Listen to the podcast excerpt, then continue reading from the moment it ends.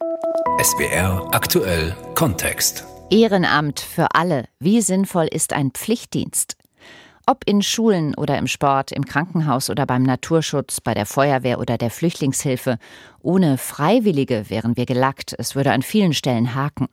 Millionen Deutsche engagieren sich ehrenamtlich, während andere untätig sind. Ist das gerecht? Könnte ein allgemeiner Pflichtdienst etwas daran ändern? Und was würde mehr Einsatz von allen für den Zusammenhalt der Gesellschaft bedeuten? Darum geht es heute in SWR Aktuell Kontext mit Marion Theis. Gesellschaftsjahr, soziales Jahr, Zivildienst, Pflichtdienst für alle. Brauchen wir das? Die Diskussion darüber läuft. Das klingt erstmal gut, aber das Ding ist, soziale Jahre, das macht man doch eh nur, damit man auch wieder Billigarbeiter hat. Der einzigste Vorteil, den ich darin sehe, ist, dass mal wieder so ein gewisses Pflichtbewusstsein, so ein Wir entsteht in unserer Gesellschaft. Ja, gerade so die Zeit nach der Schule ist ja oft so FSJ-Jahr oder Findungsphase, vielleicht gar nicht so schlecht. Das ist eigentlich eine gute Sache auf jeden Fall. Es ist immer gut, wenn man das soziales Engagement zeigt irgendwo, ja. Das wäre sehr gut sogar. Die Jugendlichen kümmern sich um nichts mehr. Also ich persönlich bin der Meinung, dass das jeder selbst zu entscheiden hat tatsächlich. Also jetzt die Menschen gezielt dazu zu zwingen, schwierig. Also es ist ja fast schon ein bisschen nötig bei der heutigen Gesellschaft, weil viele äh, keinen Wert darauf legen, sich darum zu kümmern, wie es anderen geht, egal in welcher Lebenslage die sind. Alles, was zur Gesellschaftshilfe beiträgt, finde ich in Ordnung. Der neue Bundesverteidigungsminister Pistorius SPD hat die Debatte angestoßen. Er halte die Diskussion um eine allgemeine Dienstpflicht für wertvoll, sagte er kürzlich. Damit trifft er einen Nerv. Rund zwei Drittel der Deutschen sind für eine solche Dienstpflicht, vorausgesetzt sie lässt sich flexibel gestalten und gilt für alle Altersgruppen. Das belegen mehrere Umfragen. Selbst bei den jungen Menschen ist die Mehrheit bereit, mitzumachen und sich selbst zu engagieren. Viele tun das auch schon. SWR-Reporter Raphael Moos hat einen jungen Mann beim Bundesfreiwilligendienst, einen sogenannten Bufti, ein Stück begleitet. Ich bin mit Hassan Can Igüan in Bad Friedrichshall auf dem Rückweg vom Kindergarten. Hassan hat zwei Schätze abgeholt. Einer davon will nicht mehr laufen, deshalb trägt ihn der bärtige Heilbronner ein Stück. Es ist natürlich wichtig, sich ab und zu durchzusetzen mit dem Laufen. Aber manchmal geht es einfach Kindern nicht so gut und dann ist es auch okay, finde ich, sie auch mal in den Arm zu nehmen und sie ein paar Meter zu tragen. Unser Ziel ist die Kindersolbad G GmbH. Sie liegt um die Ecke. Hier gibt es 68 stationäre Plätze. Angelina Völl ist Hassans Chefin. Man kann sagen, es ist ein Kinderheim. Wir versuchen den Begriff zu vermeiden, weil es einfach ein negatives Bild hervorruft. Deswegen bevorzugen wir den Begriff Kinder- und Jugendhilfeeinrichtung. Hassan bringt die beiden Schätze in ihre Wohngruppe. Dort leben mehrere Kinder und Jugendliche zwischen vier und elf Jahren. Im Hintergrund verteilt Petra Fischer das Mittagessen. Hassan ist 22 und hat einen großen Teil seines Bundesfreiwilligendienstes schon hinter sich. Er gehört zu den sogenannten Verlängerern. Die Arbeit macht ihm hier großen Spaß. Also ich begleite sehr viele Termine von den Kindern, sei es zur Ergotherapie oder zur Lokopädin zu gehen Arzttermine, natürlich auch der Gruppenalltag wie Hausaufgaben machen, bei jüngeren Kindern auch mit ihnen zusammen auf die Toilette zu gehen und ihnen vielleicht Hygiene beizubringen. Das sind so im groben die alltäglichen Aufgaben hier. Dass der Bundesfreiwilligendienst auch ein Dienst an und für die Gesellschaft ist, spielt für ihn keine große Rolle. Tatsächlich werde ich natürlich oft darauf angesprochen und Leute sind immer so dankbar dafür, dass man so etwas tut. So sehe ich das aber nicht. Ich habe mich dafür entschieden, weil um auch meine persönlichen Stärken zu stärken, weil ich einfach weiß, was ich gut bin und in was halt eben nicht. Und ich bin kein BWLer, ich bin ein Sozi.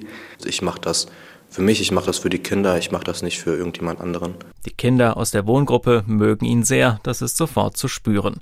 Nach der Fachhochschulreife wusste er nicht so richtig, welchen beruflichen Weg er einschlagen soll.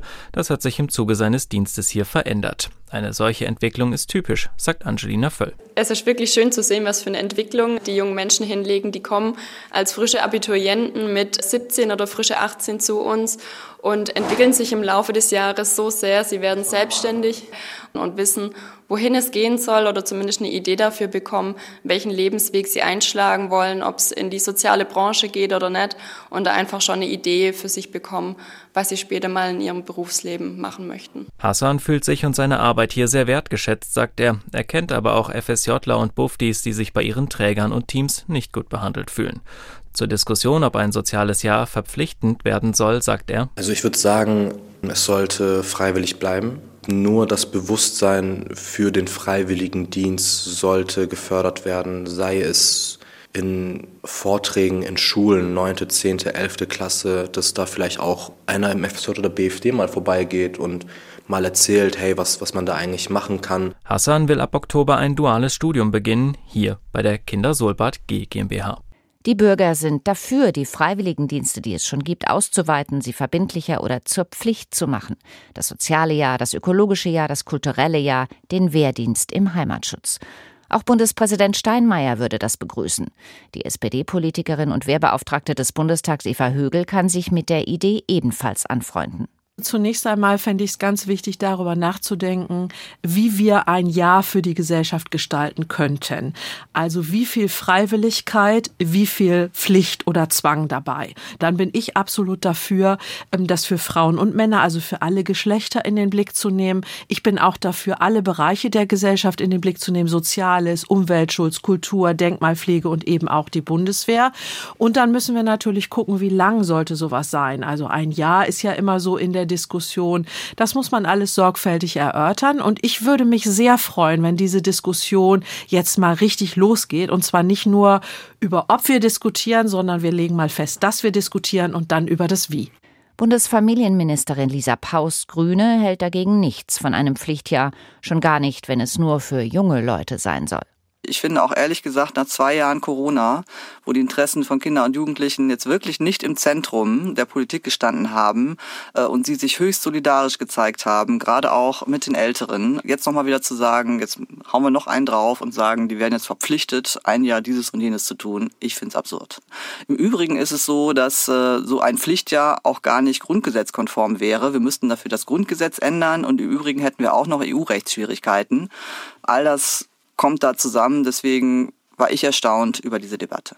Diese Debatte, sie läuft seit Jahren, seit 2011 die Wehrpflicht in Deutschland und damit auch der Zivildienst für diejenigen, die nicht zur Bundeswehr wollten, ausgesetzt wurde. Zuletzt hat die CDU auf ihrem Parteitag beschlossen, sich für ein verpflichtendes Gesellschaftsjahr stark zu machen. Dass so etwas demnächst kommt, ist trotzdem unwahrscheinlich. Es bräuchte eine Grundgesetzänderung und damit eine Zweidrittelmehrheit im Bundestag. Unter anderem FDP und Grüne stellen sich quer, übrigens auch die meisten Sozialverbände. Sie setzen stattdessen auf freiwilliges Engagement. Ich rede darüber mit Martin Schulze. Er ist Geschäftsführer der evangelischen Freiwilligendienste. Herr Schulze, könnten Sie sich vorstellen, sich statt um die Organisation von Freiwilligendiensten auch um die von Pflichtdiensten zu kümmern? Ja, ich, ich denke, das kommt jetzt erstmal ganz drauf an, wie denn auch so ein Pflichtdienst ausgestaltet ist. Worüber reden wir eigentlich? Also wenn es nach der CDU geht oder nach dem Bundespräsidenten, wird da zuerst an junge Menschen gedacht nach der Schule. Und aus unserer Sicht lässt sich gesellschaftlicher Zusammenhalt nicht dadurch erringen, dass man das einer einzelnen Altersgruppe auferlegt, sondern wenn wir über gesellschaftlichen Zusammenhalt sprechen, dann müssen wir alle mit in den Blick nehmen, dann sind alle gefordert, alle Altersgruppen. Und ich, von daher ist es, glaube ich, erstmal wichtig zu definieren, über was für einen Dienst reden wir denn da eigentlich, wie ist der ausgestaltet und wie müsste der organisiert werden. Mhm. Gehen wir jetzt mal davon aus, dass alle Altersgruppen mitmachen könnten. Wir haben ja sowas schon als Bundesfreiwilligendienst, sowas in der Art. Man kann sich ja auch vorstellen, dass es ein Pflichtpraktikum wäre, vielleicht nicht ein ganzes Jahr, vielleicht nur ein paar Wochen oder ein paar Monate. Ist sowas denkbar und realisierbar aus Ihrer Sicht? Wir machen jetzt äh, erstmal sehr positive Erfahrungen seit Jahrzehnten mit Freiwilligendiensten. Aus unserer Sicht ist das das deutlich bessere Modell, als wenn wir Menschen dazu zwangsverpflichten, dass sie sich engagieren, aus verschiedenen Gründen. Das eine sind allein die Zahlen. Ja, wenn wir jetzt nur mal auf die Altersgruppe der Schulabgänger schauen, dann wären das in jedem Jahr derzeit ungefähr 750.000 Menschen, für die eine sinnvolle Beschäftigung gefunden werden müsste in so einem Gesellschaftsjahr. Zu Hochzeiten des Zivildienstes waren es 140.000 junge Männer.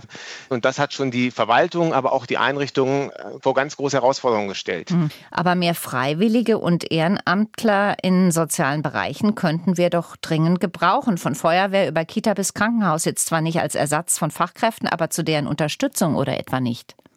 Genau, wenn es denn im freiwilligen Segment ist, dann sehen wir da gute Möglichkeiten, weil das sind Leute, die sich aus freien Stücken dafür interessieren, die motiviert sind. Mhm. Im Moment haben wir 100.000 Freiwillige jedes Jahr im Einsatz.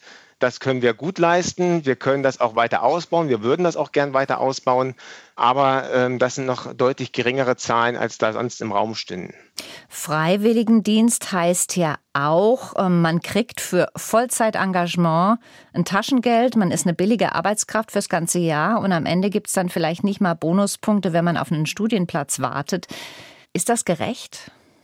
Es ist ja erstmal ein, ein freiwilliges Engagement. So sehen wir das. Es ist keine Vollzeitkraft, es ist auch kein Arbeitsverhältnis in dem Sinne, sondern es sind Menschen, die sich einbringen und dafür auch selbst wertvolle Erfahrungen sammeln. Ja, viele, die nach der Schule kommen und nicht wissen, was sie machen möchten als nächstes, nehmen das bewusst auch als Auszeit, um sich zu orientieren, um zu schauen, was möchte ich mit meinem Leben machen, wo möchte ich hin und erhalten erste Eindrücke aus dem Arbeitsleben.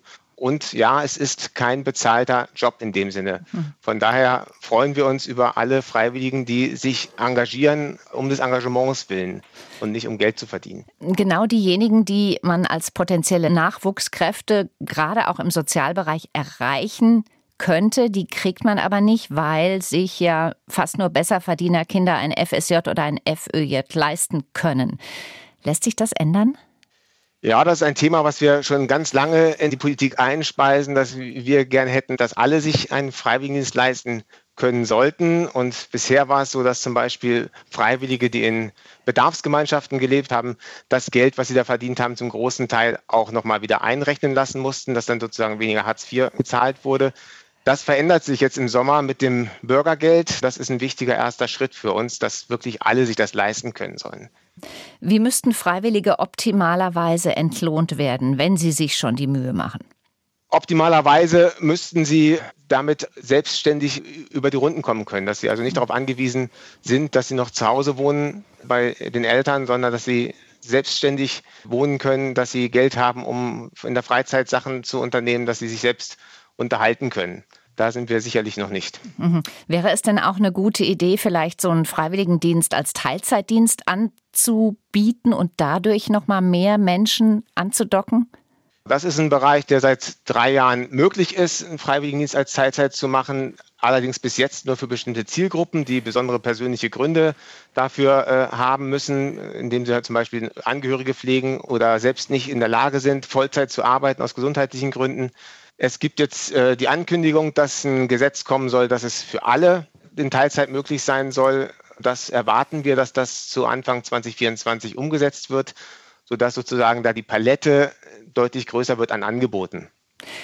Etwas für die Gemeinschaft zu tun, das macht ja die meisten Menschen zufrieden. Das kann auch ein Ehrenamt leisten. Manche engagieren sich da sehr viel, andere verbringen ihr Leben, ohne auch einmal nur Elternsprecher gewesen zu sein, im Repair-Café geholfen zu haben oder einen Kuchen für das Fest der Freiwilligen Feuerwehr gebacken zu haben. Wäre es vielleicht vorstellbar, dass jeder Bürger in seinem Leben ein Kontingent an ehrenamtlichen Arbeitsstunden hat, die er ableistet, irgendwo, wo es ihm Freude macht, entweder in mehreren Monaten am Stück oder in seiner Freizeit über viele Jahre gestreckt? Oder ist das eine ganz abwegige Idee?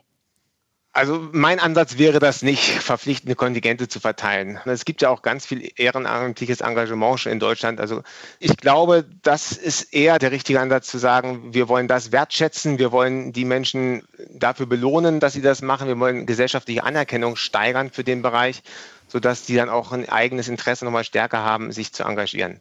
Mehr freiwillige Helferinnen und Helfer, ja, aber bitte kein Zwang.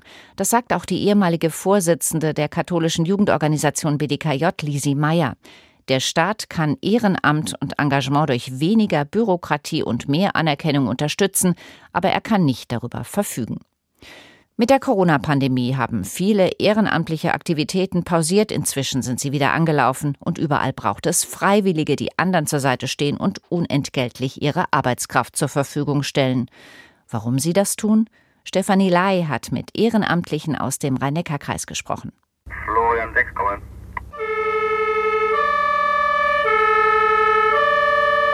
Einsatz bei der Freiwilligen Feuerwehr in Edingen-Neckarhausen. Der Kommandant macht sich mit einer neuen Kollegin auf den Weg. Sarah Lapinski ist eine von mehreren Quereinsteigern, die das Team seit Corona verstärken. Im realen Leben arbeitet sie als Versicherungskauffrau. Ich finde es super interessant bei der Feuerwehr. Man hat einen Einblick in verschiedenste Bereiche, gerade durch die verschiedenen Einsatzszenarien auch von Brand über zu Verkehrsunfall oder Unterstützung des Rettungsdienstes. Ja, das ist ein super Ausgleich zu meinem Alltag im Büro. Auch Handwerker, ein Intensivpfleger und Chemiker unterstützten die Kollegen, berichtet Kommandant Stefan Zimmer. Die meisten seien über persönliche Kontakte zur Feuerwehr gekommen. Früher lief das mit den Nachwuchskräften anders, erklärt Zimmer, nämlich so, dass man über die Jugendfeuerwehr in die Feuerwehr eingestiegen ist, mit 18 dann in den aktiven Dienst übergetreten ist. Heute haben wir sehr viele Quereinsteiger, die sich im Erwachsenenalter entscheiden, zur Feuerwehr zu gehen und natürlich dann auch uns in dem Sinne bereichern, dass sie auch Know-how und Wissen mitbringen. Was in Edingen-Neckarhausen gut gelingt, ist andernorts schwierig. In vielen Sport-, Musik- und auch Fastnachtsvereinen fehlen freiwillige Helfer. Auch an Schulen und in der Flüchtlingshilfe braucht es mehr Unterstützung. Viele Ehrenamtliche haben sich während der Pandemie zurückgezogen. Nach und nach kämen sie zurück, sagt Reinhard Mitschke, Beauftragter für bürgerschaftliches Engagement im Landratsamt Rhein-Neckar. Andere aber wollten sich lieber punktuell engagieren. Er beobachtet, dass es weggeht von dem langfristigen Engagement in einem Verein hin zu projektbezogenem Engagement, wenn entsprechende Projekte ausgeschrieben sind. Und da ist es auch so, dass mittlerweile die Diversität in der Bevölkerung greift und wir immer mehr Zugewanderte auch in diesen Projekten dann haben. So wie Büschra Issig aus Eberbach, die südafrikanische Wurzeln hat. Seit Dezember sitzt sie im Gemeinderat, ehrenamtlich versteht sich, um die Stadt am Neckar nach vorn zu bringen. Auch engagiert sie sich in der Flüchtlingshilfe. Da seien ihre eigenen Erfahrungen von Vorteil. Ich habe auf jeden Fall den Hintergrund, dass ich weiß, was es bedeutet, anders zu sein, anders auszusehen wie sich das anfühlt. Das heißt, wenn ich mich in den anderen hineinversetzen kann, dann weiß ich auch, wie derjenige sich fühlt, wenn er geholfen bekommt. Auch ihr Mann Kajan packt überall mit an, trainiert die Basketballjugend. Während der Pandemie war die Halle oft geschlossen, jetzt steht er wieder auf dem Platz. Der Trainerposten bereichere sein Leben, sagt der Facharbeiter. Bei den Jugendlichen ist es so, die sind ähm, ein rohes Diamant, wo man natürlich auch die Schleife muss. Wenn ich das sehe, wenn die Entwicklung da ist, das freut mich einfach. Es ist eine schöne Sache. Im Verein, in der Kirche, bei der Tafel, beim technischen Hilfswerk. Wer sich freiwillig und ehrenamtlich engagiert, der trifft auf Menschen, die er in seiner Blase sonst nicht treffen würde. Das fördert gegenseitiges Verständnis, Toleranz, Offenheit. Dieser Austausch ist wichtig und sollte belohnt werden. Das fordern Sozialverbände und Vereine schon lange. Auch Thekla Korhummel, Gründerin eines Nachbarschaftshilfevereins in Stühlingen in Südbaden, sieht das so. Ein wichtiger Punkt ist diese Anerkennung. Es funktioniert auf dem Dorf wirklich noch vieles auch so, aber es ist einfach auch Tatsache, dass es eine Gegenleistung braucht, dass nicht alles im Ehrenamt erfolgen kann, dass es nicht für eine Flasche Wein oder Praline sein kann, dass man regelmäßig hilft. Wer viele Stunden jede Woche als ehrenamtlicher Bürgermeister oder Flüchtlingshelfer arbeitet, wer ein ganzes Jahr freiwillig im Pflegeheim, im Kindergarten oder im Nationalpark schuftet, sollte das bezahlt bekommen. Doch das ist nicht vorgesehen, obwohl die Helferinnen und Helfer überall dringend gebraucht werden. Im Bundeshaushalt sind 328 Millionen Euro für Freiwilligendienste eingeplant. Nächstes Jahr soll der Betrag um 10 Prozent gekürzt werden. Bisher bekommen Freiwillige, die von einem kleinen Taschengeld leben, nicht einmal die Fahrt zur Arbeit bezahlt. Kostenfrei mit Bus und Bahn zum Ehrenamt, vielleicht wäre das ein Anfang? Ehrenamt für alle, wie sinnvoll ist ein Pflichtdienst? Das war das Thema heute in SWR aktuell Kontext mit Marion Theiss.